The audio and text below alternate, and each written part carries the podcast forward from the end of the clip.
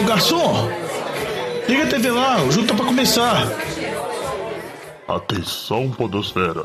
Vai começar NFL de Boteco. Bem-vindos a mais um NFL de Boteco, seu podcast preferido sobre futebol americano. Eu sou o Thiago de Melo e hoje temos aqui no nosso bu... Opa, no nosso boteco, Diogão Pelhão. E aí, Diogão? Tudo bom, Juvenil? Muita emoção do retorno, hein? Tá, tá embananando todo. Pô, tô emocionado com o retorno e tô emocionado também, Diogão, que a gente tá ao vivo na Twitch, né? Mais um canal pra gente interagir e fazer coisas do NFL de Boteco. E aí, tô desconcentrado, com certeza, muita tela, tá a tela da Twitch aberta, eu tô vendo eu mexendo com delay ali, o trem tá muito difícil, mas pelo menos não tô escutando, que aí não corre o risco de eu começar a falar baleiese igual o Lamba fez uma vez no podcast, né, Vitinho? Nossa, aquele foi um podcast maravilhoso, precisamos obter esse áudio novamente, porque foi uma bela recordação. Mas boa noite a todos, quem está nos assistindo na Twitch, quem vai nos ouvir, sejam muito bem-vindos aí a esse episódio da primeiro episódio de 2021 da, da NFL de Boteco. Sentado aqui com a gente também na mesa do boteco hoje, a gente tem ele que, sabe aquele amigo que você tem que fica fazendo drama pra ir no boteco, você chama ele para tomar uma, e ele fala que vai, depois que não vai, depois que vai e que não vai, aí o cara atrasa, chega quando já, você já tá pedindo a saideira. Antônio Lamba, que hoje enrolou pra caramba, mas felizmente tá aqui, Lamba. Eu gosto de você no podcast, e aí? Não, obrigado aí pela recepção, né? Calorosa como sempre, me elogiando, não falando mal, mas tudo bem. Aí a gente deixa para quando começar a falar do seu time aí, a gente tece umas críticas aí verdadeiras. Tô sentindo que o Lamba ele não tá no melhor dos humores dele hoje não, hein? Vamos ver. Não, mas brincadeiras à parte, feliz aí de estar de volta. Saudade do podcast, né? Belo momento de diversão. Tudo muito triste porque falar de NFL agora é complicado, né? Tem umas novidades aí de free agency e tudo mais, mas pô, tá longe ainda da temporada voltar mesmo. É, mas a gente vai arrumando assunto aqui. E o NFL de Boteco nunca deixou de ter conteúdo. Daqui a pouco voltam os rankings. Daqui a pouco tem draft. Vamos vendo assim, né? Essa temporada talvez acontece, né? Movimentações interessantes e que a gente tenha mais coisa para comentar. Fecha na mesa do boteco, ele, o homem ali por trás da edição, né? Essa qualidade de áudio. Então, se tiver problema no áudio, a culpa é dele. Alex Reis. É sempre assim, né, velho? Sobra para mim a gente se vira para tentar melhorar ao máximo, mas a culpa é de quem edita. É um absurdo isso. E aí, Tiago, tudo bom, velho? Tudo bom. E se tiver problema no áudio, se tiver problema na live, que eu sei que tá cuidando desse negócio aí também. Tô, múltiplas funções aqui. Vou pedir acúmulo de função. É isso aí. Mas se o salário Mas... é zero, vai somar com mais zero.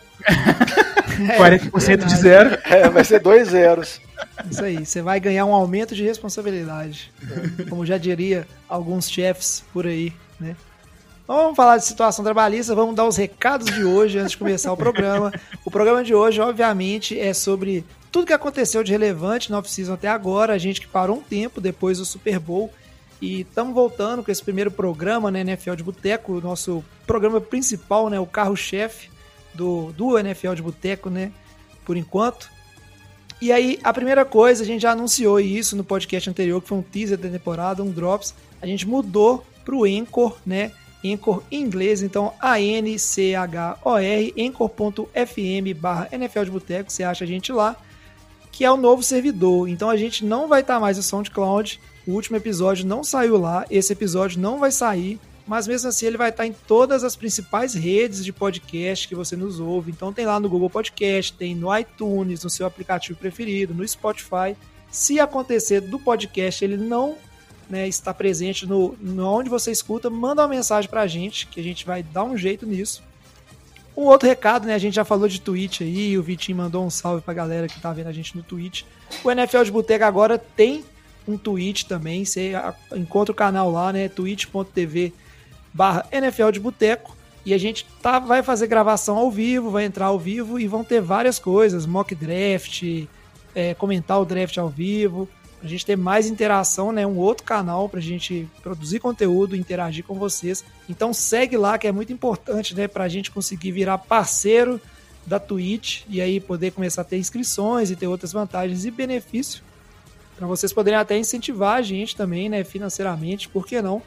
E aí, por falar em finanças, a gente lançou também um padrinho, então você pode apadrinhar o NFL de Boteco, que aí é só entrar lá no padrim.com.br barra NFL de Boteco, você acha o nosso projeto lá. Agora é coisa bem simples, você entra lá, tem várias formas de pagamento, acho que tem boleto, cartão de crédito, várias maneiras de contribuir. A gente ainda não tem um sistema de recompensa, é só doações de valores que quiser a partir de um real, só para ajudar, que chama a categoria. Mas a gente vai chegar com mais coisas né, ao longo do tempo e benefícios para quem ajudar a gente lá. Né? A gente vai conversando disso junto como, com vocês, como sempre foi, mas é mais uma maneira de ajudar a gente a crescer. Isso tudo porque, como a gente está diversificando os meios e a, as mídias, é um investimento que ajuda a gente a pagar algumas ferramentas que a gente usa, muitas delas são em dólar, né? O SoundCloud a gente saiu para economizar uma grana, mas a gente está usando o Zencast, que é bem bacana para gravação, mas é coisa que cobra seus dólares ali. E até porque não, né, Vitinho? A gente contratar um estagiário, né, que provavelmente será seu irmão, para ficar aí fazendo conteúdo, editando vídeo, jogando Free Fire no nosso Twitch. Para fazer conteúdo e fazer horas, né? Tá certo. Vai, vou, vou ter uma conversa séria com ele a respeito. Se, É, o, mas se o cara a vai sair ideia- da Albem Consultoria pra virar estagiário da NFL de Boteco. é, um Belo sonho. plano de carreira, viu? Vai ter é um que plano vender de o carreira plano de carreira. né, Diogão? É um privilégio, eu diria. É, mas a ideia é essa, a gente quer crescer, quer produzir mais conteúdo, e aí ajuda, se você quer ajudar o NFL de Boteca a crescer, agora a gente vai ter mais meios para isso.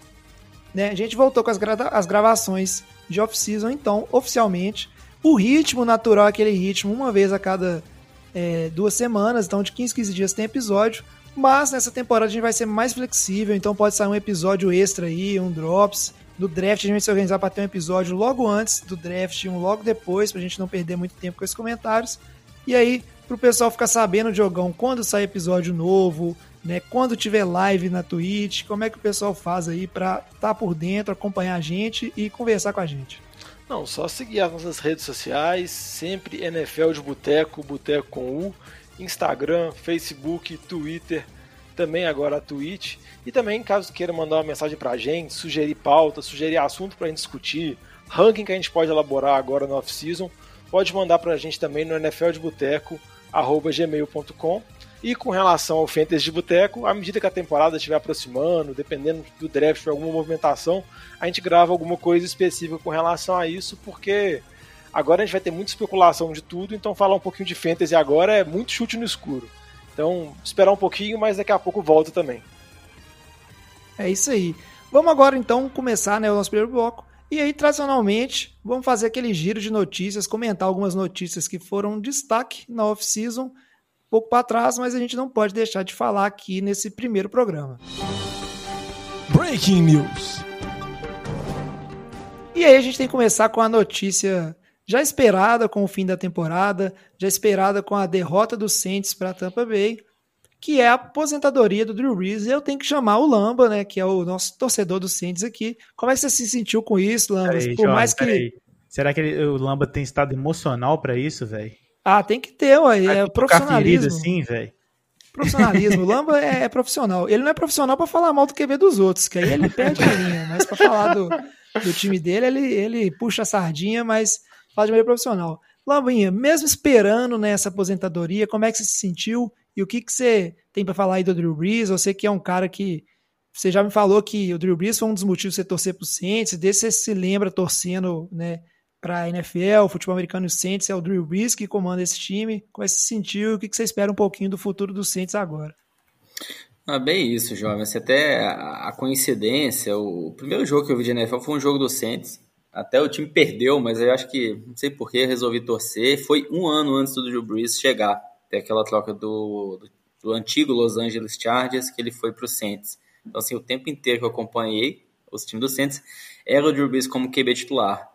É, acho que ele estava já no final de carreira, a gente veio comentando aqui, não vinha tendo mais um bom desempenho. Então, assim, já era esperada essa aposentadoria por parte dele. É, se discutiu muito na off-season passada se ele ia ou não se aposentar. Acho que ele tentou mais uma temporada que estava um time muito bem montado, levar um time para o Super Bowl. Ele queria terminar a carreira ganhando o Super Bowl, levando o time lá. Infelizmente não conseguiu, mas como ele teve também algumas lesões esse ano, assim, o desempenho não tá bom, então acho que no, no final das contas pesou também, acho que um pouco a questão pessoal dele, né? O desempenho não vinha correspondendo muito bem dentro de campo, não vinha mais sendo aquele jogador, um quarterback diferencial, tanto assim para o time. É, a gente falar, ah, pô, Taysom Hill, James Winston são melhores opções? Poxa, não muito do que o Drew Brees tinha no ano passado. Mas também acho que o Brees não estava no, no nível que ele teve no, nos anos anteriores. Acho que tem isso também, o jogador não ficar forçando demais só para ficar em campo, só para ficar jogando no NFL, e acaba, vamos dizer assim, queimando um pouco a carreira dele também, né? É diferente, pô, Tom Brady, cara, o cara ainda joga bem, velho. Ano passado jogou bem. Não foi o pico dele também, mas jogou bem. O Brees caiu muito, eu acho que assim, resumo, é um QB Hall da Fama, sem dúvida alguma, tem um monte de recorde na NFL que é no nome dele, alguns que podem ser quebrados aí no longo prazo, mas acho que assim, uma carreira brilhante, nos últimos anos, infelizmente, a idade pegou bastante, lesões, acabou resolvendo se aposentar mesmo. Acho que foi o caminho certo para ele aí, mas acho que assim, nem tem muito o que falar, não. É, é emotivo mesmo para quem é torcedor de Saints e tudo mais, né? É, levou o time para o Super Bowl, jogou muito naquelas temporadas, no auge. Assim, a pena é muitos anos da carreira do Breeze. Quando ele estava no auge, o time do Saints tinha uma defesa horrível. Então, assim, aquela brincadeira que a gente falava, o 7-9, 7-9, era 7-9 todo ano. Porque assim, o time pontuava muito, mas a defesa tomava muito pontos e a defesa não, não ajudava o time nada. Então, demorou muito para o Santos encaixar piques nos left, igual conseguiu recentemente, do lado defensivo, do lado ofensivo. Agora já estava no final da carreira do Bruce. Então, acho que também teve essa infelicidade em relação à carreira dele. Ô, Lambinha, eu só queria, né, é, é uma pergunta em relação a exatamente o que você tinha dito, se você acha que o número de lesões que ele teve esse ano foi meio que decisivo para ele, ou se você acha que não teve influência nenhuma, que foi só realmente que ele percebeu que a performance dele caiu muito e ele decidiu parar. O que, que você acha né, nesse caso aí? É, e não foi só esse ano. Se a gente for pensar, o Breeze, desde de quando ele chegou no Saints, lá em 2006, que foi a primeira temporada dele, até a temporada de 2018, assim, ou ele jogou 15 jogos ou 16 jogos na temporada. E a maioria dos, das temporadas que ele jogou 15 é porque era a última semana, que não precisava mais jogar. Então essas duas últimas semanas ele conviveu com muitas lesões, que fez ele perder aí quatro jogos, cinco jogos em cada uma das temporadas. Então acho que teve muito forte esse peso, assim, não, não foi coincidência, não. É, acho que pesou muito a idade mesmo para ele, abateu, sofreu por lesões e era melhor mesmo do ponto de vista pessoal, o cara, acho que colocar, pendurar a chuteira nesse momento. Um Não. pouquinho de falta de compromisso, né, Lamba? Porque o Tom Brady já publicou o livro dele aí, ó, a Dieta TB12, né? Comeu então, uns. Se quiser, é, se quiser seguir ali o Tom Brady, tá tudo revelado, não tem segredo mais não. Ô, jovem, mas eu ia até comentar sobre isso que o Lamba falou, sobre a queda de desempenho do Breeze, que eu concordo, mas eu acho que acaba sendo até um pouco injusto a análise que a gente faz, porque a gente compara ele muito com o Tom Brady, pelo fato dos dois serem muito veteranos e serem contemporâneos, e o Brady é muito acima da curva. Então, tipo assim, tanto é. na capacidade vencedora dele, quanto também em durabilidade de carreira. Se você pegar o Breeze, comparar os últimos anos dele com, por exemplo, o Peyton Manning, o Favre, que foram QBs que ele jogou contra, o Brees tem um desempenho acima deles, não tem uma queda de produção tão nítida, ele tem 42 anos. Geralmente a gente fala sobre a queda disso, a queda acontece geralmente uma queda muito rápida.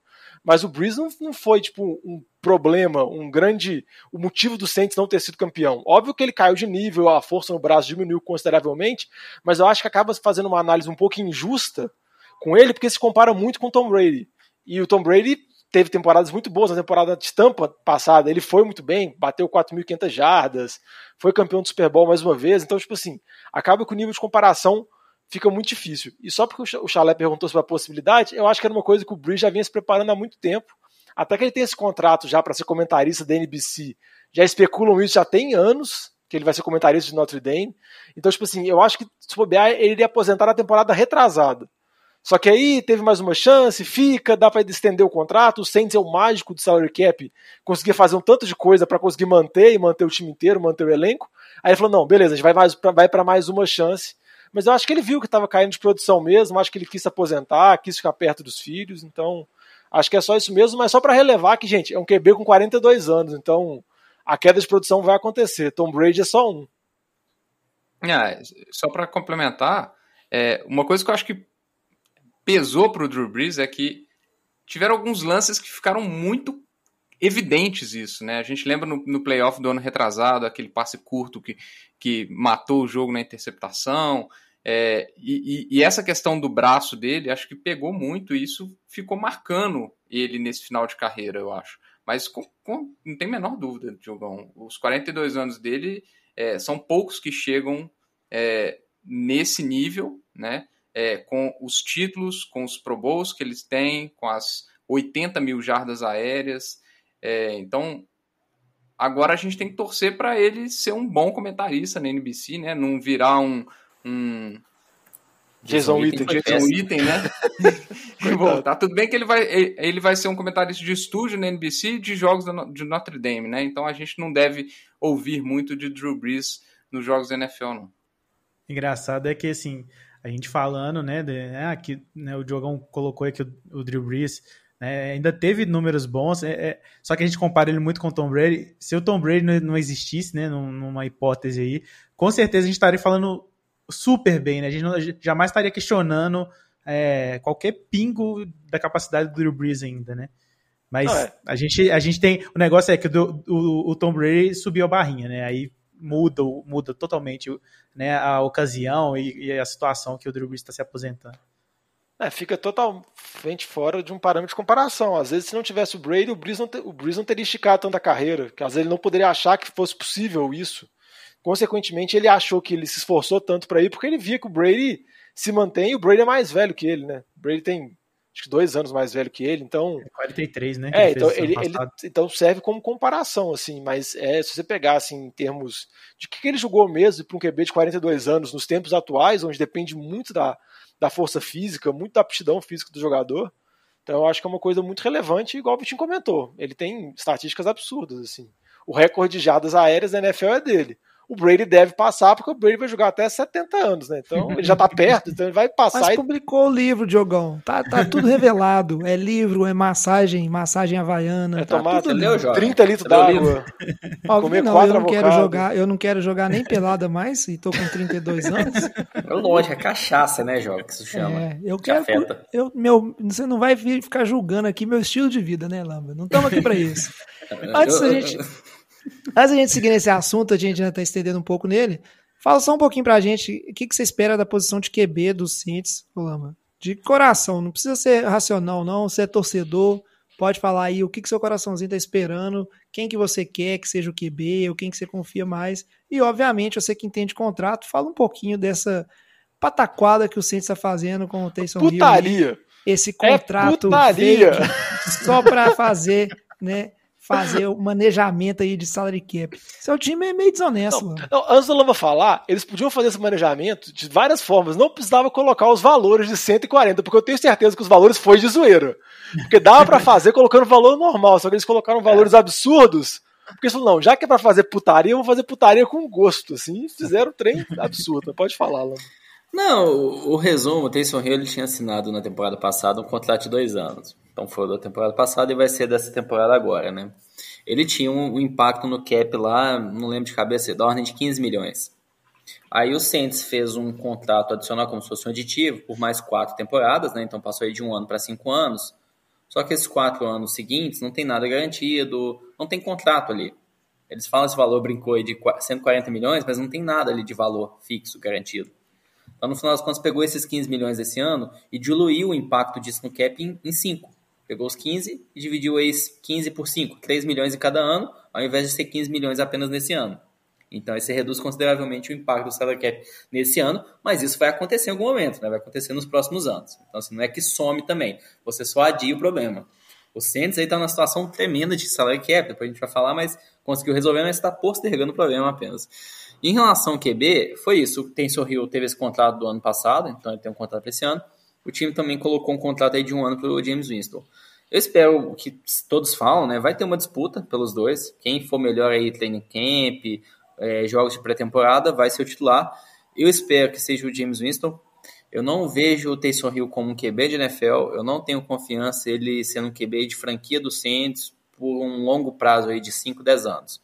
O James Winston, por mais que, tipo, teve temporadas que to, quase todas as temporadas lançaram muitas interceptações, mas também ele tem um certo, vamos dizer, potencial, né? Foi um dos primeiros escolhas de draft, tem um certo pedigree. Então, acho que assim, o James Winston tem uma, expecta tem uma esperança, vamos dizer assim, 30 deles ter um QB. É, isso pode acontecer. Então, assim, poxa, ele meteu 30 TD, talvez ele mantenha os 30 TDs e reduza essas ints aí. Aí ele pode ser um QB de NFL.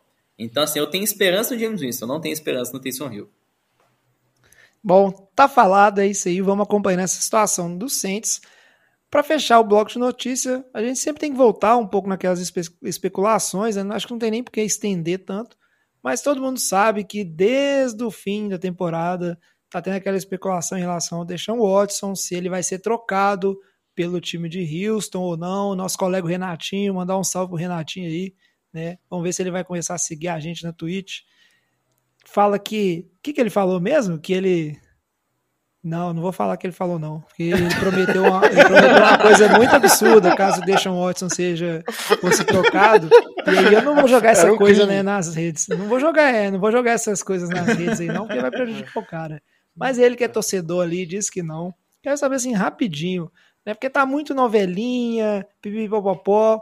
Alguém aqui acha que tem possibilidade? Eu, eu, é uma coisa que eu parei até de seguir de perto, porque tá mais fumaça do que qualquer coisa séria, na minha opinião. Ô, jovem, depois da, do, do caso que tá saindo aí, cara, sei se deixou um Watson vai para muito lugar, não. Tá sendo acusado de, de violência, né? Tá, tá pesado o trem pro lado dele aí. Então, sei lá, cara.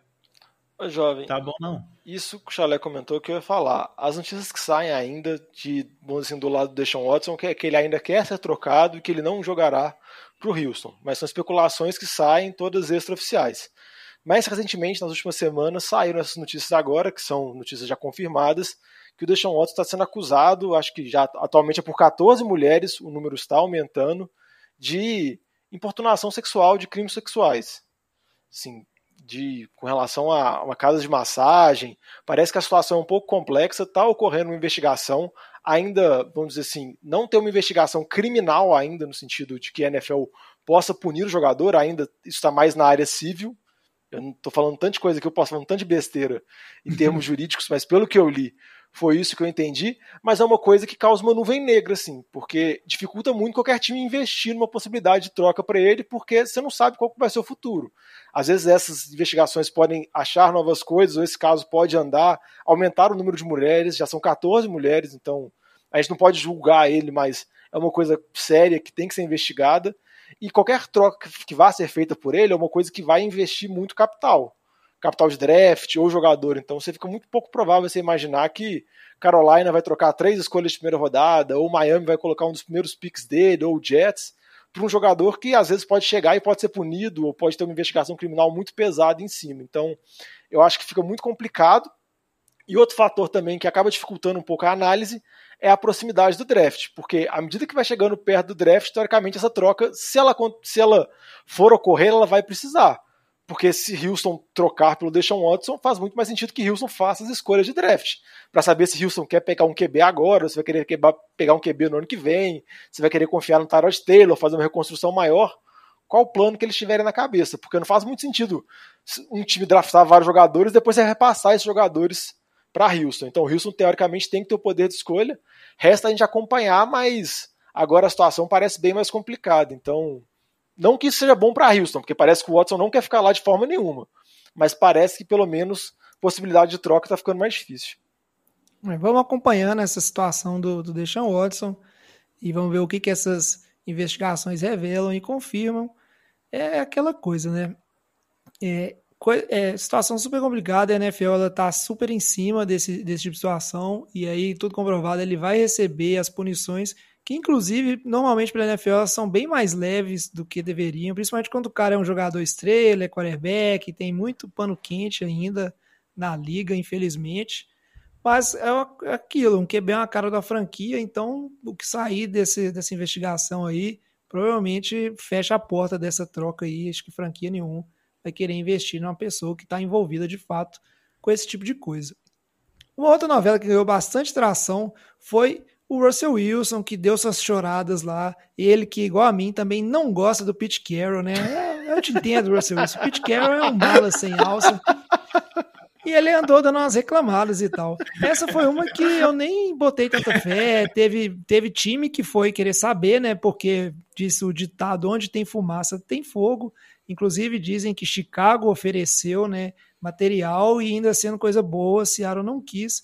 Quero saber agora, tipo assim, de novo, mesma pergunta. Tem alguém aqui na mesa do boteco que acredita nessa possibilidade ou não? Eu não boto fé nisso, não.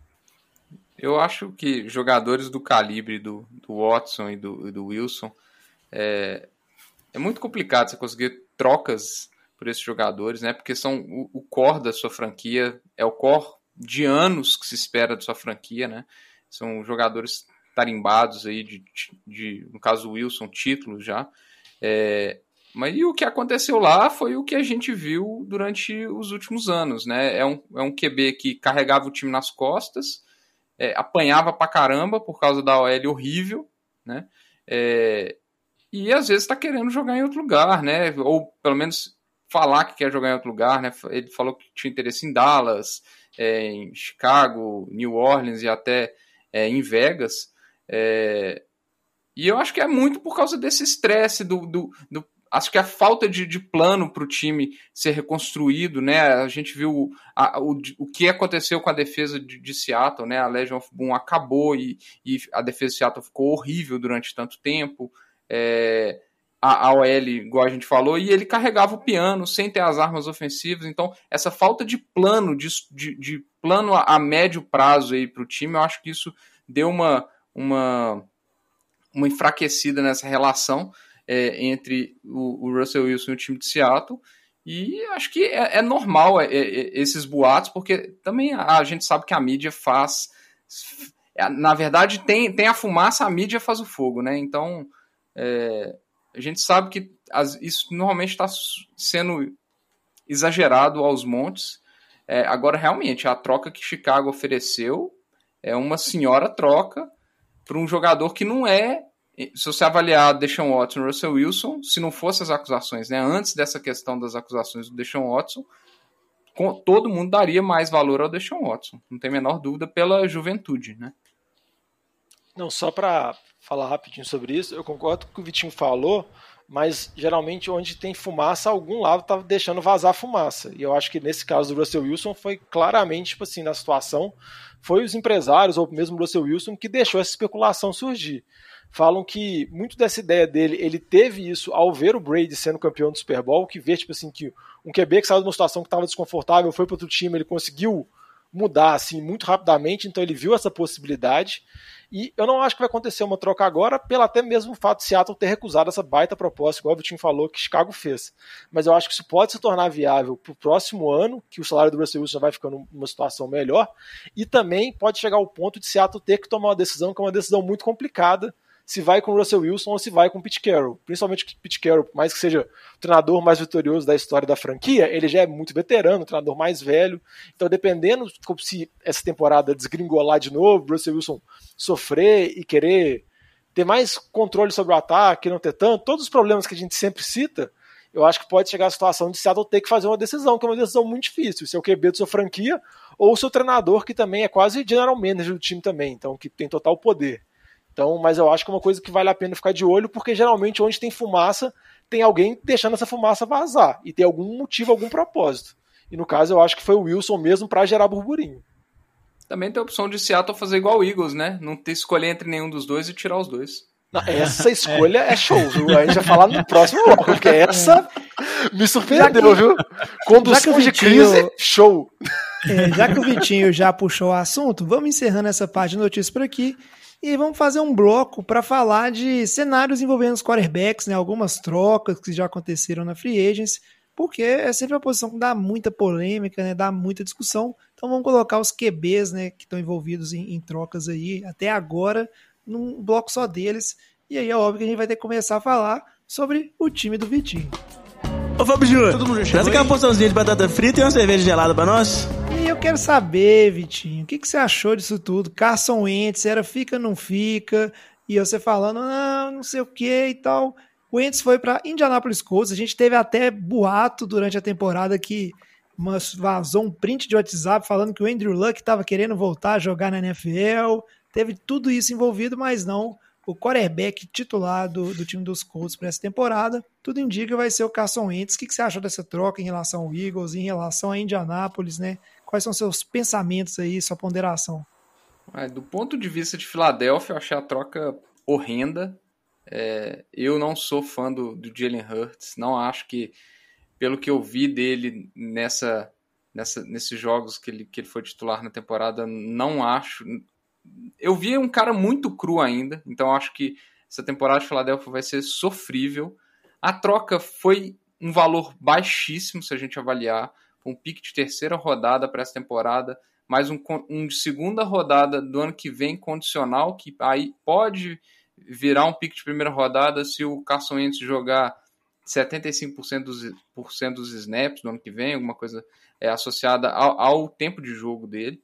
É, e além disso, de ter sido um valor barato, né, se a gente principalmente olhar as trocas de QB que aconteceram é, pouco antes, né, a gente vê a troca do, a troca envolvendo o, o Stafford, por exemplo. É, então acabou saindo muito barato a troca.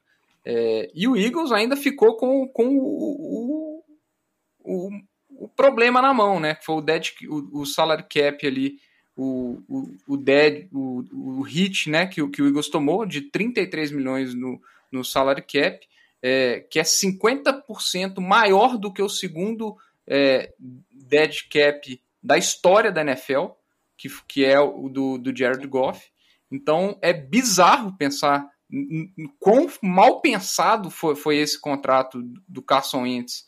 É, tudo bem que não se, plane... não se imaginava que teria o problema que ele teve com o Doug Peterson e de desempenho também no ano passado, mas para o Philadelphia foi horrendo. Né? Para o Carson Wentz é uma oportunidade de começar num time é, que tem uma estrutura muito boa, com o Frank Reich, que foi o coordenador ofensivo dele é, na temporada de 2017, foi a melhor temporada da carreira dele. Né? É, e e para os Colts, eu também acho que é uma ótima oportunidade. Ele tem 28 anos ainda, tem muito tempo de NFL. Ele tem talento, a gente já, já viu anos de talento dele, já viu anos que ele, que ele tem potencial de carregar um time nas costas. Então, assim, se a gente pensar em teto, eu acho que ele tem muito mais teto do que o Philip Rivers, que estava na temporada passada. Então acho que é, vira um time de, de playoffs com muito mais ambição de chegar mais, a, longe no, nos playoffs do que do que com com Philip Rivers, né, ou com algum outro QB. Eu acho que foi uma boa, uma boa opção. Né, dentre aqueles que estavam na roda, eu acho que o Stafford era, era o número um de, de todo mundo ali, mas pelo preço, o, o, o Ents, eu achei que foi, foi um custo-benefício excelente para os Colts. Aí eu acho que para o Ents foi uma boa aposta para a carreira dele. E eu acho que, igual o Vitinho comentou, esse parte salário morto que Filadélfia aceitou é claramente uma prova que tipo, não tinha clima nenhum, assim, que aquela situação no final da temporada passada dele com o Doug Peterson, com, com o GM, com o dono e com tudo mais, aparentemente desgringolou completamente a ponto de que, igual a gente brincou no bloco passado, não conseguiu salvar nada, né? Não conseguiu salvar o treinador que foi o primeiro treinador a vencer um título do Super Bowl pelo Eagles, não conseguiu salvar o QB, que era o QB de franquia, que foi draftado na segunda escolha geral e tudo mais, que teve uma temporada ruim ano passado, mas eu acho que vale a aposta ainda, mas parece que realmente o clima azedou completamente e, e Filadélfia parece que teve que trocar. E não tinha aparentemente tanto mercado assim pelo Ents. Ou então o pessoal estava julgando de maneira muito dura e oferecendo praticamente nada, porque para Indianápolis eu acho que valeu muito a pena. Filadélfia agora vai ficar com Jalen Hurts como titular. Parece que todas as declarações são que o time confia nele, mas não dá para saber o tanto que isso é verdade, né? Porque a gente viu tanto que mudou do final da temporada até agora. Mas eu acho que vamos ver como que vai ser, né? Tipo, Eagles, o time pode falar melhor, tá passando por uma mudança bruta, eu acho que vai partir para uma reconstrução. Não sei se, se o quanto tempo eles vão apostar no Hurts, porque foi um pique de segunda rodada, às vezes não tem tanto apego tem uma boa posição nesse draft, às vezes pode tentar fazer alguma movimentação nesse ponto, mas parece que o futuro é mais de uma reconstrução e o futuro de Indianápolis mesmo é apostar no Carson Wentz e com o Frank Reich tentar, às vezes, não voltar à carreira de 2017, mas se for 2018 já é um avanço, 2019 já é uma coisa mais legal do que foi na temporada 2020, que realmente foi abaixo da, da curva. É, só vale lembrar que em Indianápolis, o Carson Wentz vai ter uma linha melhor do que ele tinha lá em, lá em Filadélfia, né? Uma linha para proteger ele ali. Ah, não, não, não. de Filadélfia não, que era ruim. De, de Filadélfia era ruim, né? Mas Não, a, a OL de não Filadélfia é. foi muito lesionada, né? É, foi muito É, lesionado. mas É, em Indianápolis a linha, Brooks, a que é linha um dos guardas mais boa, caros né? da NFL. Sim, mas o Brandon Brooks, um dos guardas mais bem pagos da NFL, um dos melhores guardas da NFL, ficou fora a temporada inteira do ano passado, se eu não me engano, com a lesão no Aquiles.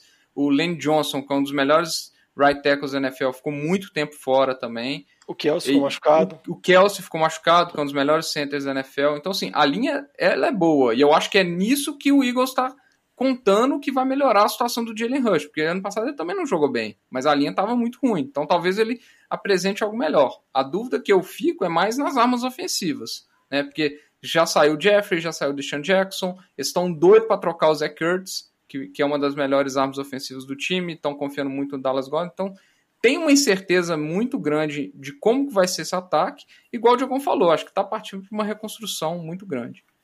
O que eu até comentar, eu lembro no, na temporada passada de algum comentando, ah, banca, devia bancar o Us, colocar o Hutz.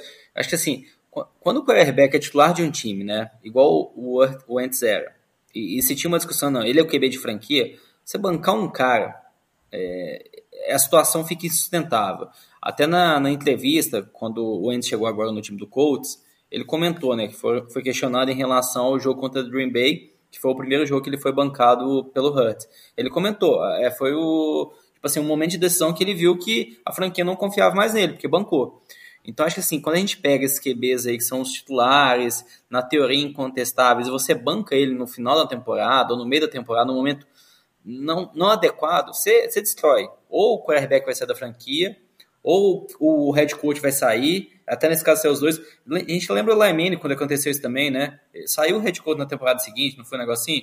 Então, assim, não adianta, acho que essa, tipo, você tem um quarterback desse, ou você vai confiar nele, ou você, você tá declarando que ele não mais, faz mais parte do time aqui. Acho que é esse o ponto, né? Você bancar ele aí pra ah, não desvalorizar ele mais, não, não sustenta, velho. Então, acho que tem que ter esse cuidado, nessa sensibilidade aí, porque eles são grandes estrelas e tudo mais, né? Ô, Lamba, mas a, a análise que eu tenho aqui por fora disso, tipo assim, eu acho que é muito complicado, porque eu acho que a gente não sabe nem 5% do que realmente ocorreu, porque é uma narrativa que você pegar pe- e ver fato a fato, às vezes parece muito confuso, muito conturbado. Quando o Peterson saiu e eles trouxeram o Sirianni, todo mundo cantava que ah, eles fizeram toda essa movimentação para manter o Carson Wentz, para trazer um cara que trabalhou com Frank Reich, era tipo assim, era o discurso pronto de 99% da mídia. E acabou que, tipo assim, o Carson Wentz estava vendido mesmo. E às vezes os caras draftaram o, o Jalen Hurts há um ano atrás porque já tinha alguma coisa do GM, do Roseman lá, já pensando alguma coisa, ou do dono já tem alguma desconfiança. Então, eu acho que tem muita coisa por trás nisso que tornou toda a situação muito sustentável. E já para passar para o próximo bloco, já eu sei que você quer falar, mas só para linkar aqui que eu acho interessante, porque tanto o Carson Wentz quanto o Jared Goff, ambos receberam baitas contratos e os dois times, tanto o Rams quanto o Eagles, tentaram antecipar o mercado. Antes deles chegarem próximo do final, eles tentaram antecipar, eles acabaram a renovação no terceiro ano de contrato deles, e muita gente falou, ah, é uma boa movimentação, porque você, vamos dizer assim, está antecipando aquela escadinha que vai ter de salário, então você paga mais para ele aqui agora, mas daqui a cinco anos o contrato dele vai estar bem mais justo. E acabou que saiu como uma bomba para os dois times. Tanto o Rams quanto o Eagles tiveram esses contratos muito pesados, e esse dead cap que o Vitinho comentou, muito grande para se livrar. E já Dallas, que draftou o deck, que é do mesmo ano desses caras, só que de draft bem anterior, teve uma abordagem que eu não sei se é certa ou se é errada, a gente pode discutir, que foi completamente oposto. Não, que eu tô falando que enrolou muito para renovar. Se eles tivessem renovado naquela primeira oportunidade, talvez eles tivessem assinado o contrato do deck 10 milhões a menos por ano. Só que eles foram segurando, segurando, segurando, aí deu esse super contrato agora. Só para falar que às vezes fica muito difícil essas análises. Às vezes o time tenta antecipar uma coisa que é uma certeza da vida deles e vira uma bomba. Outras vezes você tenta esperar um pouco mais e acaba o contrato acaba escalonando, escalonando, escalonando e você tem que pagar uma bala para frente. Só para mostrar que como essas coisas mudam de três QBs que foram draftados no mesmo ano, que têm narrativas semelhantes, óbvio, posições de draft totalmente distintas, mas que foram levados por condições totalmente diferentes. É, esse assunto eu tenho duas coisas pra falar, Diogão. Primeiro que essa frase de ah, eu confio no meu QB tá no top 10 frases mais vazias que a gente escuta na NFL todo ano. Vou, vou fazer um ranking disso. É igual quando fala assim, a fulano de tal tá na melhor forma da física, física da vida dele. É tudo mentira também, não, não existe esse tipo de coisa. É Então o treinador cara... está valorizado. É, ele é exato. Futebol é- brasileiro. É coisa que o cara é Prestigiado. obrigado a falar, é, faz parte da- das relações públicas. A outra, eu tô, eu acho que o Vitinho está induzindo todo mundo a não pensar por um fator que talvez o, passar o Caçoentes, porque o, o Hudson é muito melhor. E é isso aí, Vitinho. Você vai ter que engolir. E não adianta. Vai, por que mais que seja, jovem. Me traga Vamos ver, né? alegrias. Só que o cara é de um estilo de QB que o Vitinho não gosta, tá aí minando o cara assim, eu tô percebendo. Quando você chegar lá na frente, eu vou cobrar quando você ficar falando bem dele. Não sei, né? Vamos observando. Agora a gente chega, a gente tem que falar de um quarterback aqui que o, é xodó do Lamba, né? O Lamba fala mal dele, acho que tadinho. Desde o cara era calouro na NFL, acho que o Lamba não gosta dele nem em fantasy, não pega ele no draft. É birra que o Lamba tem, mas é birra justificada, o Lamba explica muito bem.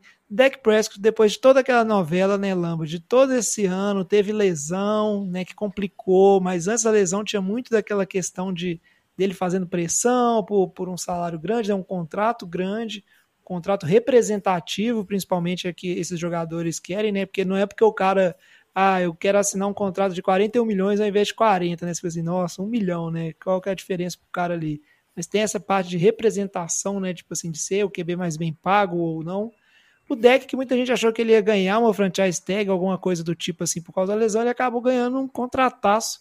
E eu queria saber, Lamba, o que, que você achou disso, né? E o time de Dallas tomar essa atitude? Foi falta de opção? Ou o time de Dallas é mais um que vem com esse papinho de eu confio no meu QB, mas na verdade, né, o Jerry Jones que tem muito dinheiro para gastar mesmo e vai gastando. Como é que é isso? Até uma comparação que eu vi que o contrato do deck é um total de 160 milhões de dólares. O Jerry Jones, quando ele comprou o time do Cowboys, acho que em 1980 alguma coisa, se não me engano, pagou 140 milhões de dólares. Pagou até menos pelo time do Cowboys, hoje que vale bilhões. Ele até, até brincaram Um com ele. Entende falou, de investimento. a situação é é outra também. Não, em, em relação a isso, né? Isso aí já comentei bastante. Não acho que o Dak Prescott vale 40 milhões ao ano. É, eu entendo essa decisão do time de Dallas. Do tipo assim, se a gente não faz isso com o Dak Prescott, ou se não, ou se não dá outra franchise tag nele, o time, assim, não tem outro quarterback, não tem opção. E se tivesse, lá mantido, se tivesse mantido o Andy Dalton, não acho que é uma resposta para um time ir para os playoffs. E nem vamos falar aqui de Super Bowl com o Andy Dalton ou qualquer outro quarterback teria disponível. Ainda mais Então- depois de perder aquela divisão modorrenta pro Alex Smith e o time de, de Washington, né? Nossa, Então, exato. E só é, pra bem deixar lembrado. que o Lama já deu um aviso pro Batata hoje que com o Andy Dalton não vai pros playoffs, viu, Batata? Se você está escutando aí, você não vai pros playoffs com o Andy Dalton como QB de Chicago. Não tem expectativas. É, então, assim, eu, eu entendo a decisão do, de time de Dallas. É, vou falar assim, não, não discordo totalmente, mas eles chegaram numa situação insustentável também, né? Ou fazia isso, ou já desistia do Dak Prescott, ia no draft, no draft tentar achar outro. Só que Dallas não tem um pique bom, provavelmente não vai conseguir um jogador no draft com um potencial. Seria talvez um modo de reconstrução completo, só que eles têm muito boas peças. Então resolveram pagar para o Prescott. Aí qual que é a implicação disso? A gente pega, poxa, 40 milhões de dólares ao ano, o Mahomes está ganhando lá na média de 45. O Deshaun Watson ganha a média de 39. 40. É. Então, assim, 39. O Russell Wilson, tudo bem que é contrato mais antigo, é 35. Mas, assim, na minha visão, ficou muito acima do que ele deveria, do que ele Cousins ganha trinta e tantos, velho. do que ele merece. E tem uma questão, o salário cap a gente viu do ano passado para esse ano, reduziu. Então, assim, ainda tinha esse contexto, tipo, até você ter um argumento para pagar menos para ele, por conta dessa redução do salário cap. Só que não, Dallas foi lá e pagou no topo.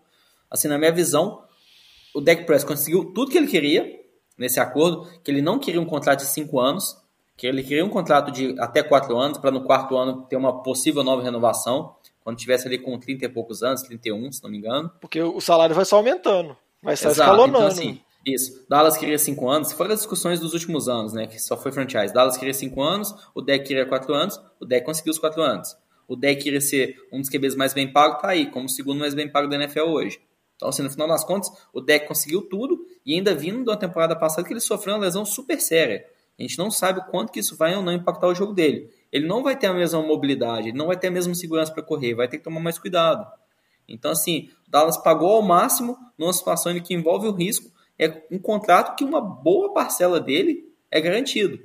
Então, assim, acho que Dallas tem tá com muito risco envolvido. É, não acho que vai se concretizar dentro de campo. Não acho que o deck é um QB que vale esse valor. não acho que eles vão conseguir construir um time em volta dele com o restante do cap do time. Lama, só para comentar, que você falou sobre a lesão, eu acho que a lesão valorizou o deck. Eu concordo com você falou desse temor do retorno dele da mobilidade, mas eu acho que Dallas viu a tristeza que o time foi depois que o deck saiu, o fato de você não ter um QB, tipo assim, por mais você ter boas peças ofensivas, você colocou, sei lá, tipo o Andy Dalton com QB reserva, o time acabou completamente. Óbvio que tinham outros problemas também, então eu acho que eles acabaram sentindo mais falta dele mesmo do que tiveram vão ter preocupações com relação à lesão. E o que eu comentei, se eles tivessem feito essa renovação junto com a safra Goff e Wentz, o deck estaria recebendo 10 milhões a menos por ano. Eles resolveram esperar, acabou que é aquela mesma coisa, gente, é mercado. Tem tipo 15 QBs de franquia na NFL, são 32 times. Sempre vai ter alguém que vai pagar, então tipo assim, o contrato sempre vai aumentando. Então, você não pode perder essa oportunidade. Seria muito arriscado eles fazerem. Até que surgiram mil especulações de dar a tag no deck, tentar trocar o deck pelo Russell Wilson, já que o Russell Wilson estava interessado em ir para Dallas, mas começa muitas situações mirabolantes que a gente faz isso no videogame, né? Na NFL é mais difícil. Mas eu acho que o, o, o, deck ele se deu bem na, na, na, história. Concordo que se a gente avaliar friamente os números, eu também não pagaria 40 milhões ao ano nunca para o deck Prescott. Mas ele, ele saiu vitorioso por causa do contexto da divisão, se a gente for avaliar. Porque se a gente olhar, tem o time do Giants, que tem o Daniel Jones, tem alguma expectativa, trouxe o, o, um, um wide receiver, mas ainda assim não passa aquela, aquela, aquela segurança. Você tem o time de Washington com Fitzmagic, que nós vamos falar daqui a pouquinho, e a gente tem o time do Eagles com Jalen Hurts. Então, o que o Dallas tem uma oportunidade aí com o ataque, com o deck, os receivers, com o Zeke, de virar uma dinastia durante quatro anos dentro da divisão. Então, se eles não renovam com o deck, quem que eles seriam de opção? Eles têm o Bridgewater de opção? Quem que seria um outro QB que eles têm para renovar? Eles não têm mais ninguém. Então eles perderiam uma janela ali que tem três times da divisão que não passam segurança, que não são times de playoffs, que a gente viu na temporada passada isso. E eles falam assim: vamos garantir nosso cara aqui que eu tenho quatro anos de playoff. Então ele se deu muito bem pelo contexto da divisão, na minha opinião. Não foi nem pela questão da lesão ou pelo. Porque Dallas ficou sem opção. Ou era isso ou não era. E ele teve todo, todo o poder de barganha na, na discussão, mesmo saindo de uma temporada que ele não jogou. Vamos ver o que, que o futuro reserva. Agora é. Eu acho interessante a gente observar também como é que vai ser o deck Prescott nessa fase pós esse chororô e toda essa discussão de contrato e quero isso, quero aquilo, né? Agora não existe mais conversa, não existe mais é, tem que provar meu valor. Agora é isso, cara. O cara recebeu e ele tem que mostrar o que, que ele recebeu. Mas ficou rico já, né? Como tantos outros QBs. Vamos ver o que, que esse time de Dallas tem para apresentar. O time de Dallas que foi vergonhoso, né? Junto com o Eagles e companhia, foram uma, uma vergonha mas acho que Dallas mais ainda, né, de tudo que era esperado e de tudo que se investiu, né, e de tudo que se falou antes de começar a temporada, muita gente esperava muito mais de Dallas do que acho que qualquer outro time da divisão ali da NFC Leste. E foi o que foi. Pra gente fechar aqui falando dos QBs, né, vamos fazer as rapidinhas aqui de outros quarterbacks, né, que que tiveram renovação ou foram trocados de alguma maneira, né, ou contratados, né, que estavam aí na free agents. A gente teve o Ken Newton retornando, né, renovando seu contrato ali com os Patriots, né, um ano, 14 milhões. Acabou que os Patriots, assim, a gente vai falar disso também, eventualmente, que é a questão de como eles gastaram, né, estão investindo, né, abrir a maleta nessa temporada. E em relação a QB, resolveram manter o Ken Newton, assim, né, o Steedham, acho que né, nem se conversa mais, né, era uma discussão da temporada passada, Alguém aí acha que os Patriots ainda podem fazer alguma outra movimentação de quarterback ou procurar no draft? Ou não? É isso mesmo, vamos Ken Newton, mais, segue mais um ano, vamos reestruturando o time de outras formas e depois a gente pensa nisso. É, é bem provável que eles vão atrás de algum quarterback no draft. É, no final das contas, ele, eles vão ter lá uma lista de interessados. O, o pique do Patriots não é dos primeiros. Então, talvez chegar algum jogador aí que interesse eles, eles podem podem não, né? Se chegar um jogador que interessa, eles vão pegar, mas eu acho também não surpreenderia se o Patriots fizesse uma troca nesse draft para descer, né, para as primeiras posições, não ali top 5, mas talvez ali no top 10, que chegue algum jogador de interesse deles também, não me, não me surpreenderia não, porque acho que conforme você comentou, né, eles montaram um, um belo elenco em volta ali, né, com outras peças, E o Ken Newton tem um contrato só de apenas um ano. Então é Ken Newton ficar esse ano, ano que vem, não temos garantia que é Ken Newton, até porque não acho que ele é uma resposta para esse time. Não, e esse contrato do Cam Newton, só uma pequena parcela dele é garantida, os 14 milhões é se ele chegar no Super Bowl, foi MVP do Super Bowl, Pro Bowl, entendeu? Tem, tem tipo mil premiações com relação a desempenho que nem o torcedor mais otimista do Patriots acredita, e como o Lamba falou sobre a possibilidade do Patriots fazer troca, muita gente especula a possibilidade do Patriots envolver o Gilmore, o cornerback deles, muito bom, que tem um contrato muito alto, que talvez o Patriots faça alguma movimentação, passando ele para algum time que esteja, vamos dizer assim, mais na disputa pelo título, que tem algum interesse, para o Patriots subir e tentar pegar um dos novatos, mas esse contrato que não pode chamar muita atenção, mas no fundo, no fundo, acaba sendo um contrato de, de QB reserva pode ser o titular, mas eu acho que o Patriots ainda está com o olho aberto para algumas outras opções. É. Um outro QB que foi envolvido em movimentação, vocês já até falaram, que foi o Andy Dalton, que foi parar lá em Chicago, né, com esse contrato dele de 3 milhões para um ano. Batatinha tá vibrando nessa hora. É, a análise disso aí, o Lamba já falou muito bem, né, que o Andy Dalton não leva ninguém a, a lugar nenhum, então, é, vamos nisso, né, não tem muito o que falar. Em relação a Chicago, é só aquela vamos dizer assim, a bala perdida chamada Mitchell Trubisky, que eu desviei dela, felizmente. Estava saindo as notícias aí falando que ele ia pro 49ers, e eu até falei que eu nem cliquei na notícia, que é para não sofrer por antecipação, né? Não porque eu achava que ele ia jogar, apesar, né, que tem aquela máxima que o seu time ele é tão bom quanto seu pior jogador, porque seu pior jogador, eventualmente, ele vai entrar né, em algum jogo, em algum momento, e aí com o Garópolo com essas lesões e tudo, seria dureza aguentar a zoação então, pelo menos dessa bala aí, eu me esquivei. Trubisky foi parar lá em Buffalo. E aí, em, em Buffalo, vamos dizer assim, só se acontecer um desastre ali e ele para ele precisar jogar, é só uma opção de segurança para um time que já tem seu QB titular. Como o Lamba gosta de dizer, já tem aí ó, um QB de nível elite, né, nível MVP, Josh Allen. Então não é uma, uma situação assim que a gente espera ver o Trubisky é, nem entrar em situação nenhuma, nem para ajoelhar, né? Porque vai que ele vai lá ajoelhar e faz uma cagada ainda assim. Seguindo aqui, falando de quarterback, a gente tem que comentar também, né? Fitzmagic, que é, todo ano ele pipoca num lugarzinho ou no outro, né? Vai trocando de equipe e sempre joga. Ele que estava lá em Miami, muito se discutiu em relação ao Tua, se ele. Quem que deveria ser o titular? A gente discutiu muito isso na temporada passada de questão de quem é, que tinha mais chances, né? O Lamba batia muito nessa tecla, o Vitinho também, né? De quem tem mais chances de levar o time de Miami para os playoffs. Ah, é o Fitzmagic ou é o Tua, né? O que, que você pesa na balança para isso?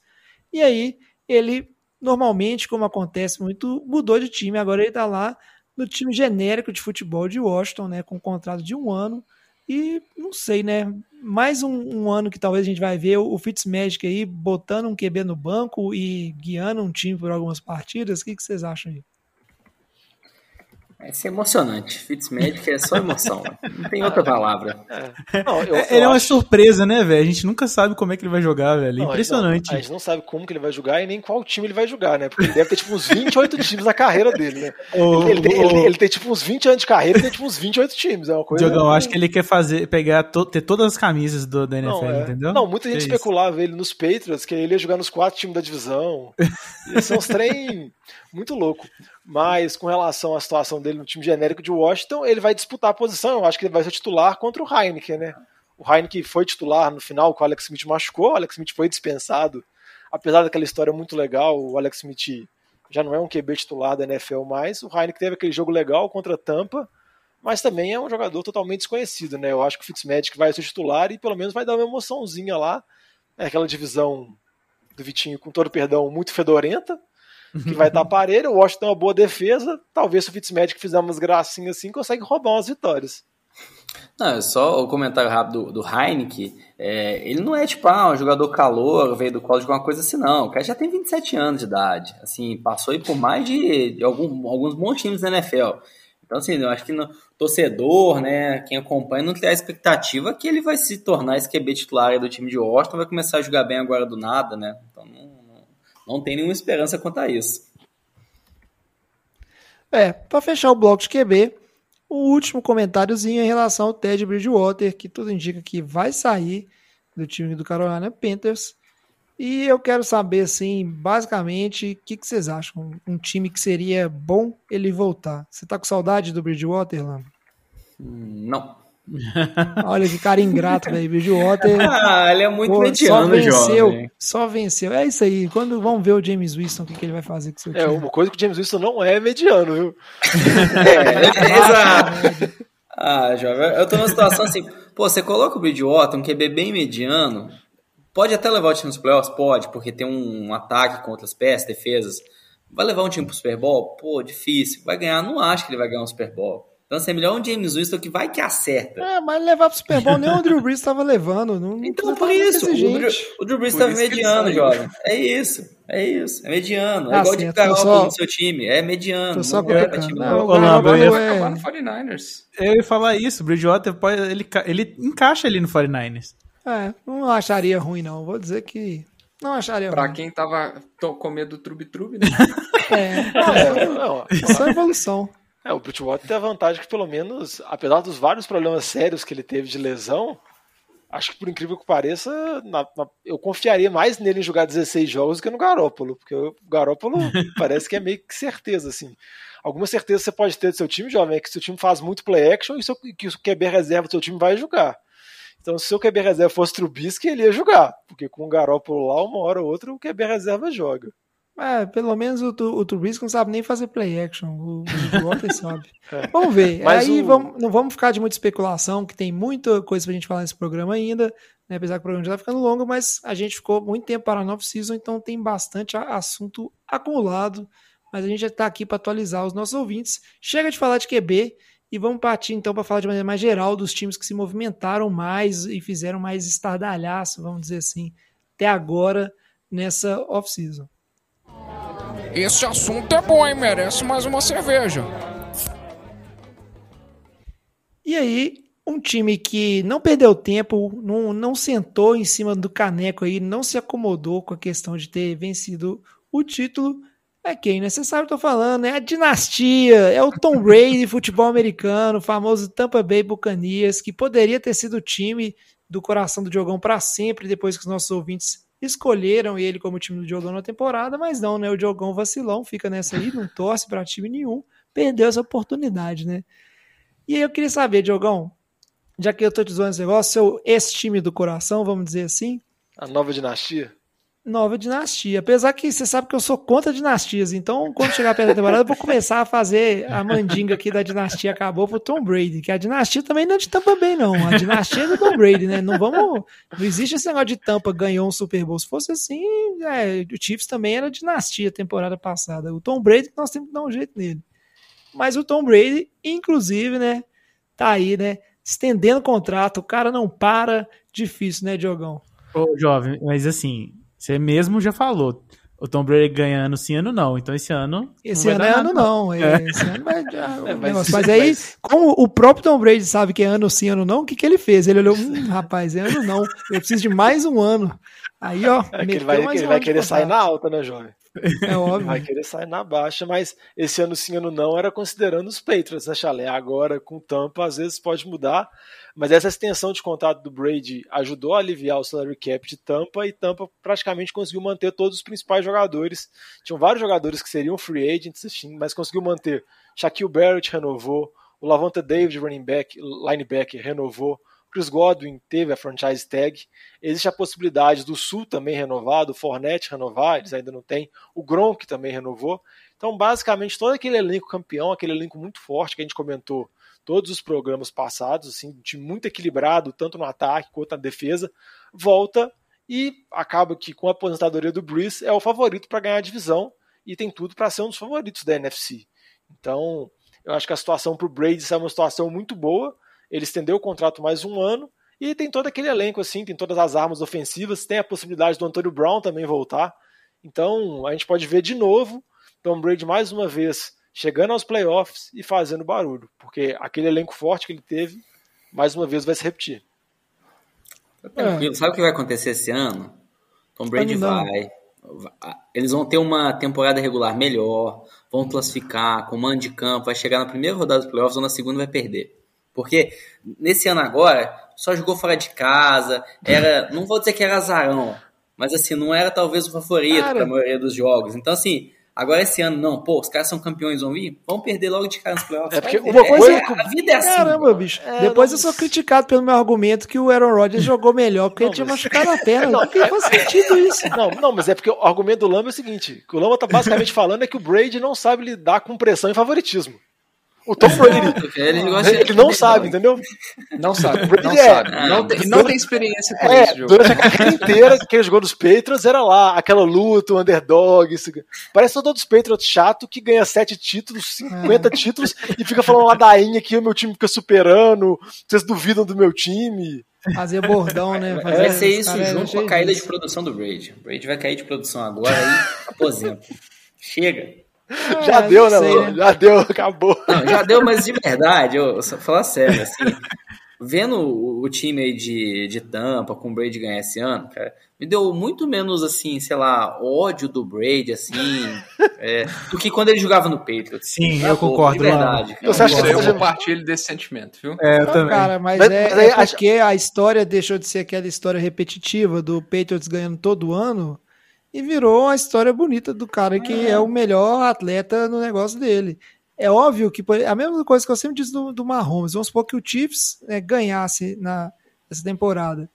Nada, tipo assim, basta você ganhar várias vezes seguidas que eu garanto que todo mundo vai começar a odiar seu time. Porque é assim que as coisas acontecem, os torcedores vão ficando chato e vai ficando chato, repetitivo, aquela mesma coisa, né? E não tem como, então, né, desvinculou um pouco de- da história, né, desvinculou um pouco do Patriots, até porque a gente conhece, né, os torcedores dos Patriots, eles conseguem ser extremamente malas quando eles querem. Um abraço para todos os torcedores dos Patriots aí, que escutam o NFL de Boteco, que assistem a gente Mas vocês são mala mesmo, viu? É, Inclusive não, o Calcas. conseguem ser mala. Na a verdade- fazendinha dele. Na verdade, o NFL de Boteco é cheio de ouvinte mala, que os caras ficam me mandando GIF do Pete Carroll e, e enchendo meu saco pro 49 Ah, também. esses O daí povo, gosta, legais, o povo legais. gosta de cutucar, né? Não, pô, manda um chupa-lama do nada aí, viu? É, Mas o, o Brady, aqui, o Brady, eu acho que ele tem um talento que a gente tem que reconhecer. Eu vi muitas notícias pós-Super Bowl que é, Que é, pegou em a Gisele relação, não só a longevidade, é em relação à questão de, de mentalidade, a gente vê, né? É óbvio que essas notícias aparecem porque o time ganhou, né? Que se o time tivesse perdido, ninguém ia ficar falando disso. Mas você teve vários jogadores, né? O Fournet, o Godwin, né? jogadores que a gente viu participar desse elenco. E falando de questões de comportamentais do Tom Brady mesmo, mas de sentido positivo, como é que ele ficou lá mandando mensagem tipo pros caras todos os dias da semana Super Bowl falando tipo assim, ó, nós vamos ganhar, né, e de como é que ele foi parte da mudança de mentalidade no vestiário.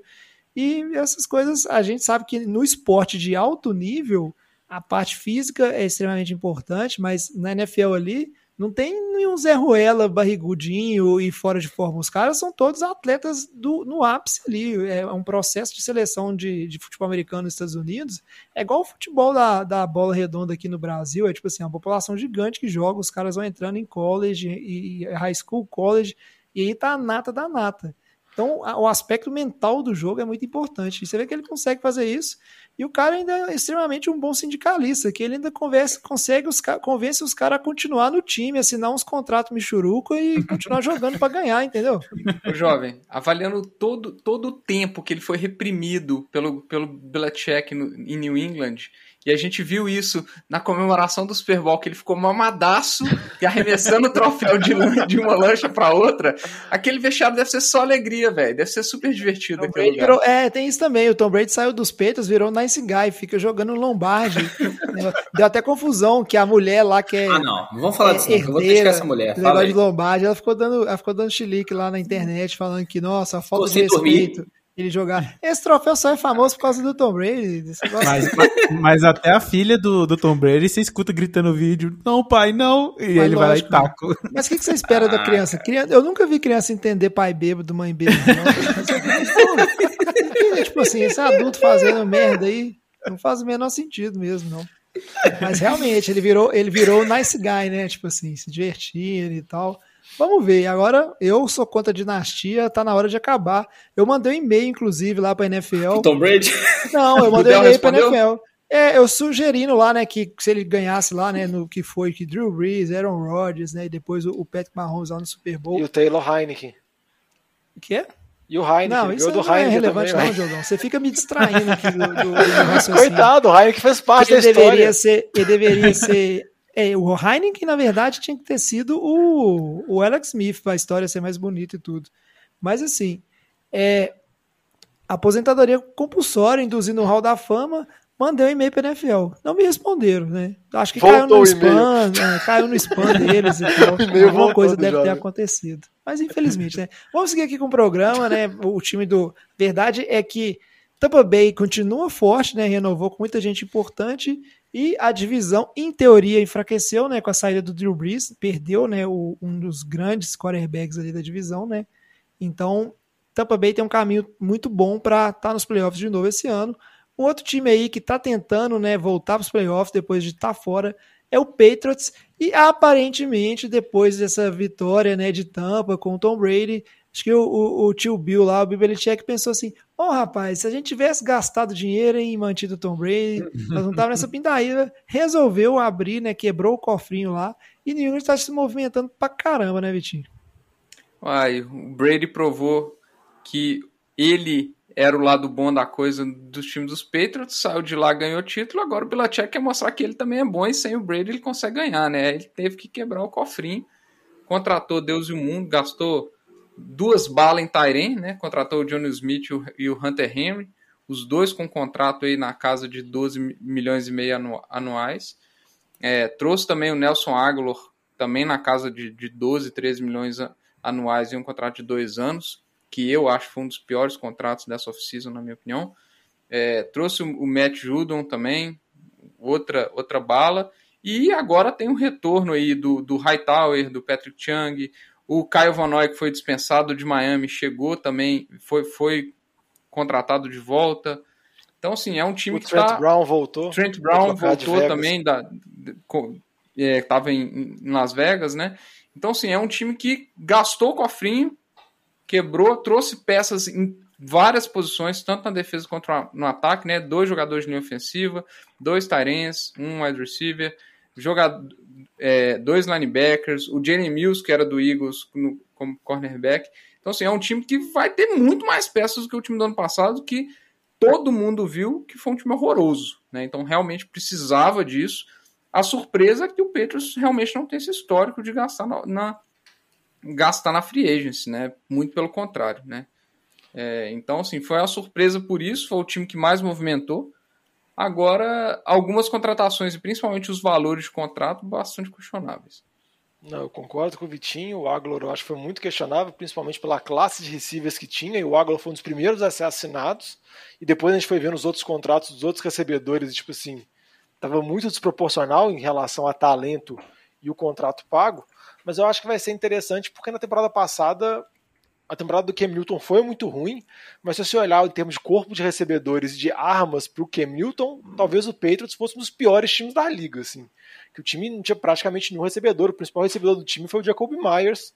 O Edelman praticamente não jogou, o running back também ninguém se estabilizou, então os Tyrens que eles foram draftados na temporada passada, o Patriots draftou dois Tyrens na terceira rodada, eles praticamente quase não entraram em campo.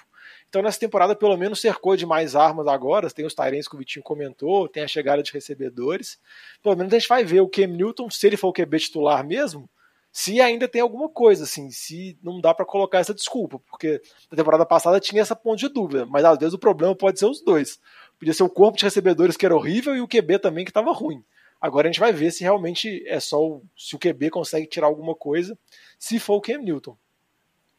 Tem que ver se o Cam Newton vai conseguir dar passe de, de mais de 20 jardas pro Aguilar, né? Pra valer a pena. Aí depois tem que ver se o Aguilar agarra, É. né? São Agarra, muitas, tem muitas, isso. muitas variáveis, né? Mas o, o Aguilar, que, que ano passado ele teve 18 médias de jardas por, por recepção, que foi a maior da NFL.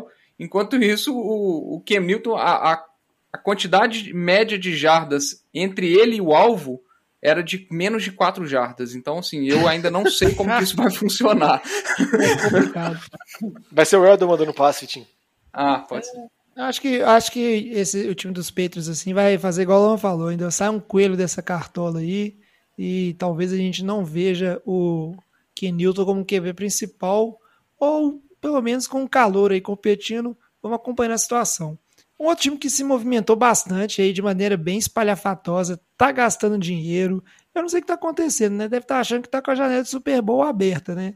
E eu não gosto que esse time da minha divisão fica se, se reforçando também. Mas é, tá difícil. A NFC Oeste realmente está carregada, né? Já não bastava o Matthew Stafford que resolveu ir pro. pro não, no, oh, olha os trem que eu lembro, né, velho? O cara foi pro Rams, pra quê? Tipo assim, você é vontade de morar em Los Angeles?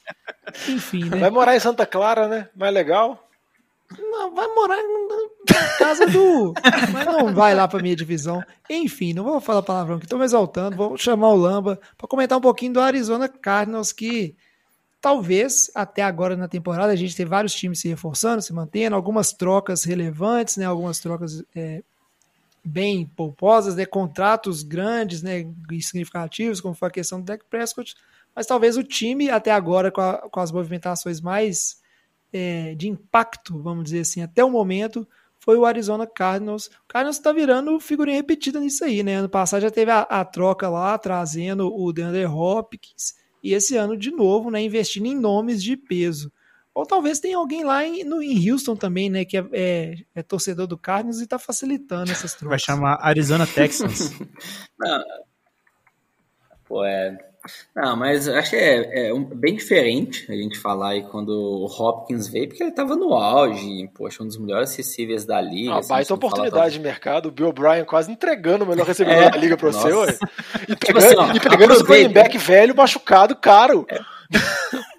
Bill O'Brien tava assim, ó, aproveita que daqui a pouco eles vão me demitir, cara. É. Aproveita essa troca aqui que é boa, de última hora. É igual, é igual loja quando vai fechar, né? Faz a promoção de última é, hora. O patrão é Bill O'Brien enlouqueceu. É. Ah, o que a gente viu agora do Cardinals, assim, foi lá pegar o J.J. Watt, que, poxa, tem uma história brilhante, foi jogador defensivo do ano, anos consecutivos, pô, ótimo. Mas isso está no passado, né? Ele sofreu por muitas lesões no último ano. No último ano ele foi um bom jogador, foi. Não foi mais o jogador dominante que ele era, mas em resumo acho que é uma boa adição para o time, fazer o lado oposto ali ao Chandler Jones. Então acho que vai ser um bom reforço para a defesa. Mas nem de perto vamos ter a expectativa de ser o auge que ele já teve. O AJ Dream, cara, hum, acho assim, é um pouco talvez indiferente. Poxa, é um cara que não estava bem no ano passado, e você pegava lá no time, pô, Tyler Boyd teve um bom desempenho com o Joe Burrow, o T. Higgins, que era um calor, também teve um bom desempenho, e o AJ Dream não, não teve. Então, assim, o AJ Dream, para mim, aí, é jogador veterano ali, mais para dar um, vamos dizer assim, um suporte. Substitui o Fitzgerald. É, dois idosos lá. É? Então, assim, não acho que vai ter é muita cota, relevância. É isso que vocês estão querendo dizer? É cota de é, aparentemente sim. idade avançada?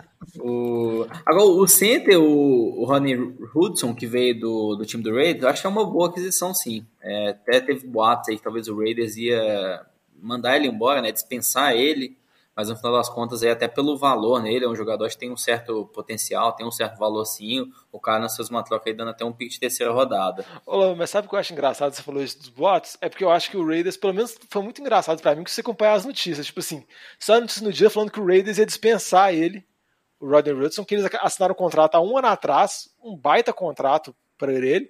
Aí ficou toda a internet ficou louca, os insiders da NFL ficaram malucos, os repórteres, como assim você vai dispensar o cara? O cara ainda tem valor de mercado.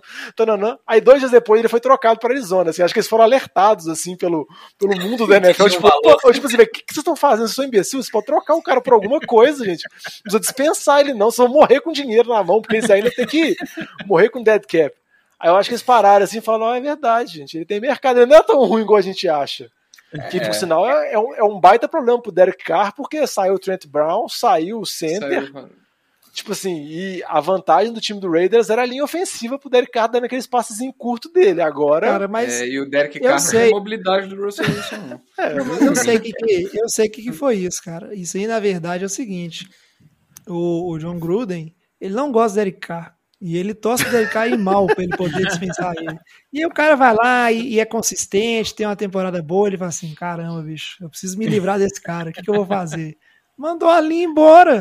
Deixa o cara, vai ter uma temporada horrível, que aí ano que vem o, o time, o GM vai deixar ele fazer o que ele quiser, para ele trazer o QB que ele quer, né? É, é, a vida.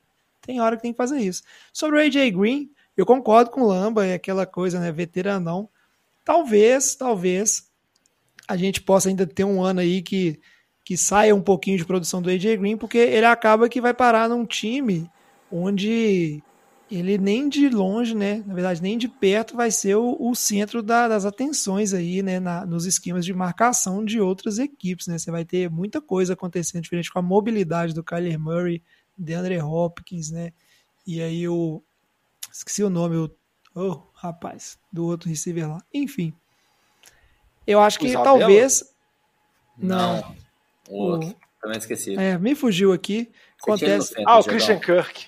Isso. Isso, acontece essas coisas, e aí talvez ele possa ter lá, né, o, o seu, o seu brilho, o seu valor em algumas jogadas específicas, construí- construídas talvez na, na end zone, na red zone, né, pode ser interessante, que o AJ Green, tamanho, ele tem. Vamos ver como é que vai isso, mas uma coisa que mostra bastante nessa questão é o cara, quando ele é um receiver consagrado, um jogador consagrado e fica assinando um contratinho de um ano, é porque ele já entrou naquela fase que os times estão pagando para ver, né, o que que, que sai ainda. Pra gente continuar falando aqui de free agents, fechar o programa de hoje, tá ficando longo, mas era muito assunto pra gente falar. É uma coisa que sempre se diz é que a gente tinha uma turma de free agents, vamos falar assim, que era muito boa de wide receivers e de jogadores de, de pass rusher, né, e linha defensiva, focada nessa questão de, de levar pressão ao quarterback. Quando a gente diz isso é o quê? Era vários jogadores dessa posição que virariam free agents, então seria um mercado aquecido e uma disputa, né? E talvez o contrato de um influenciando no contrato do outro.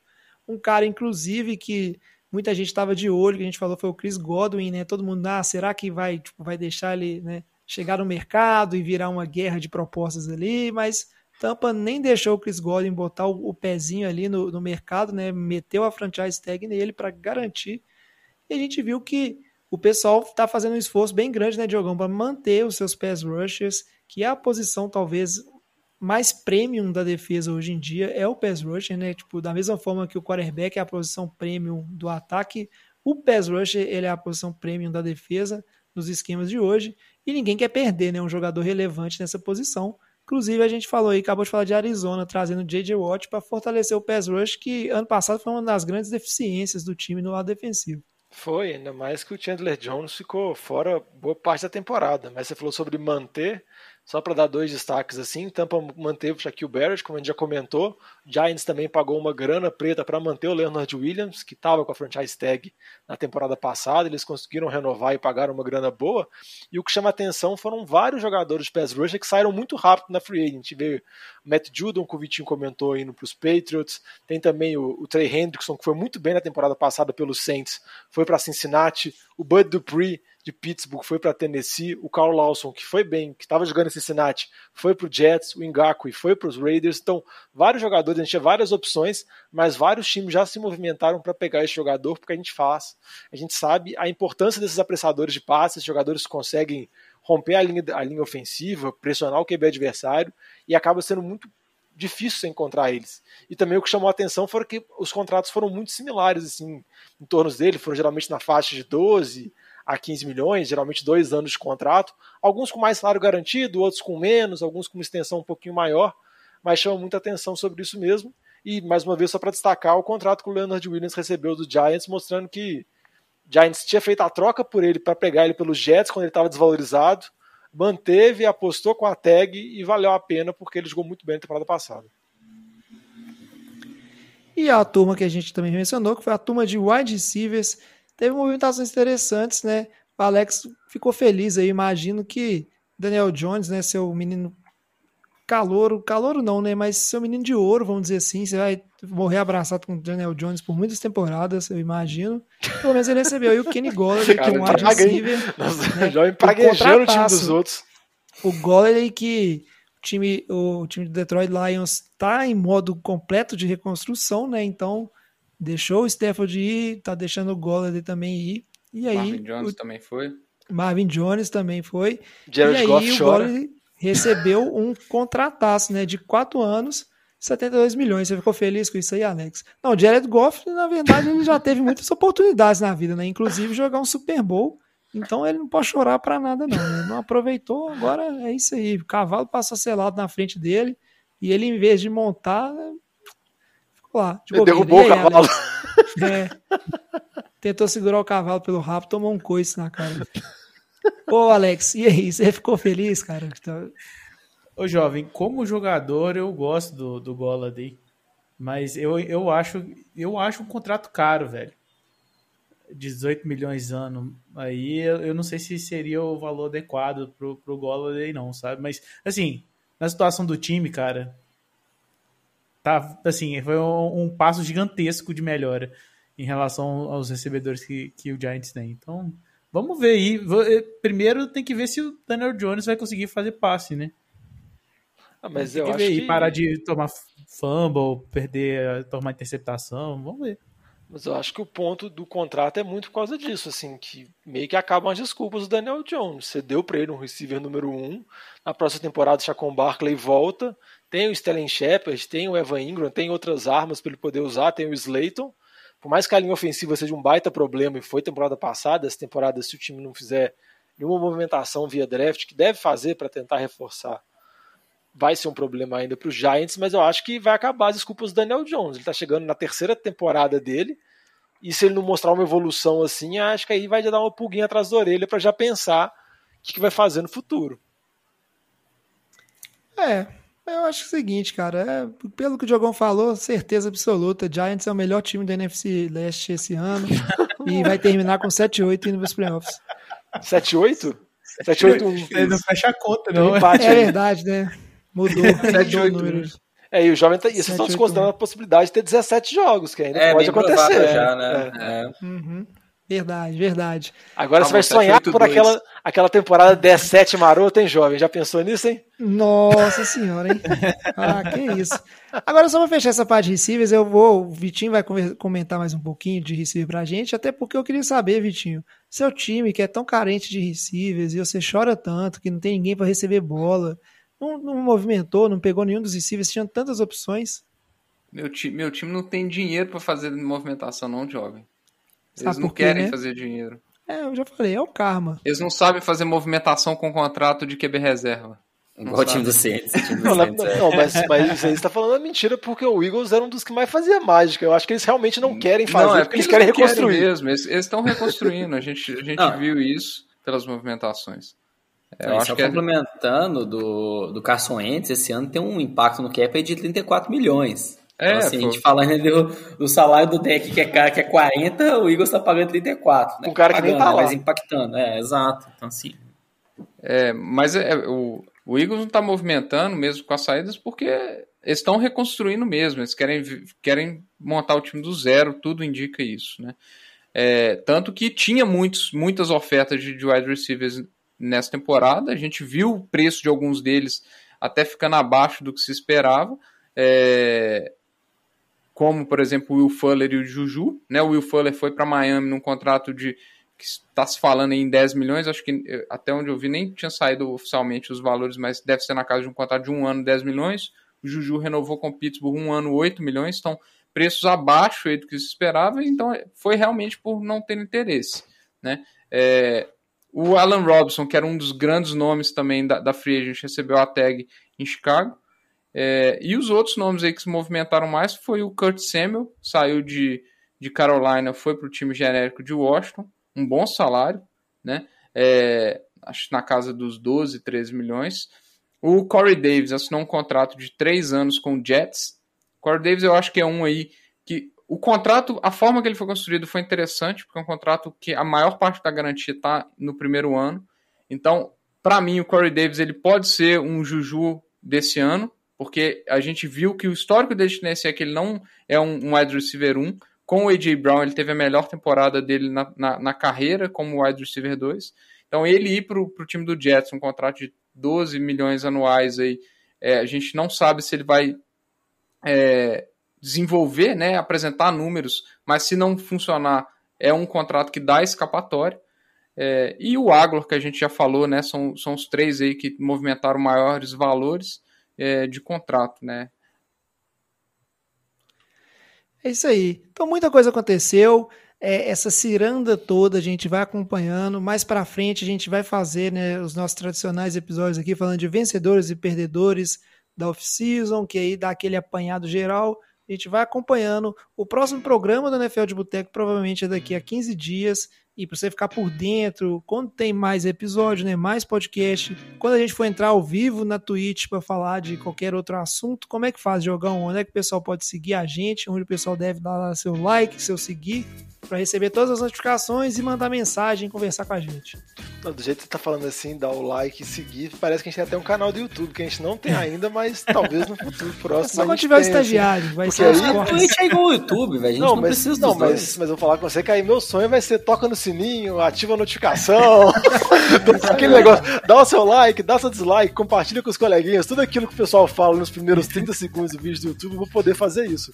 Porque acaba que Twitcher não é uma profissão tão regulamentada quanto youtuber, né, Lamba? A gente tá, é outro nível. É Mas se quiser saber mais sobre a gente, só seguir nas redes sociais que a gente tem, Twitter, Facebook, Instagram, na Twitch agora, sempre NFL de Boteco, Boteco com U, que é o jeito que a gente fala mineiro de se escrever. E também pode mandar uma mensagem pra gente no nfldeboteco.gmail.com. Sempre lembrando que todas as interações que vocês estão mandando no chat, que vocês mandaram por e-mail também, manda sugestão de pauta, principalmente no off-season, o que que vocês queiram discutir, aquele bloco nosso que morreu, mas ele pode retornar, que eu gosto muito dele, que é o Papo de Boteco. Manda pra gente, porque é sempre muito bacana, surge uma discussão na hora, assim, e a gente tem que falar sobre algum assunto. E só lembrando agora, né, Diogão, que os ouvintes conseguem mandar uma mensagem de áudio pra gente pelo Anchor, que é agora que nós mudamos de plataforma, lembrando aqui, né, estamos agora no Anchor. Entra, entra lá no, no, na- no Anchor e tem jeito de você gravar uma mensagem e enviar pra gente, que gente- possivelmente podemos colocar isso dentro do podcast.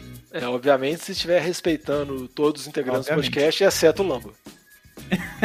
Então não vão mandar palavrão, né, pra gente publicar ali. E chupa não é palavrão. Chupar é o verbo. É o verbo do ato chupar. É isso aí. Agora, o NFL de Boteco, então, vai ficando por aqui. Muito obrigado aí, Vitinho, Lamba, Diogão, Alex, pelo programa de hoje. Programa mais longo, porque a gente tinha muito assunto. A gente volta em breve. Fique ligado. Esse ano vai ter muito conteúdo, muita coisa bacana, assim, muita diversificação no- nos nossos conteúdos e nos episódios.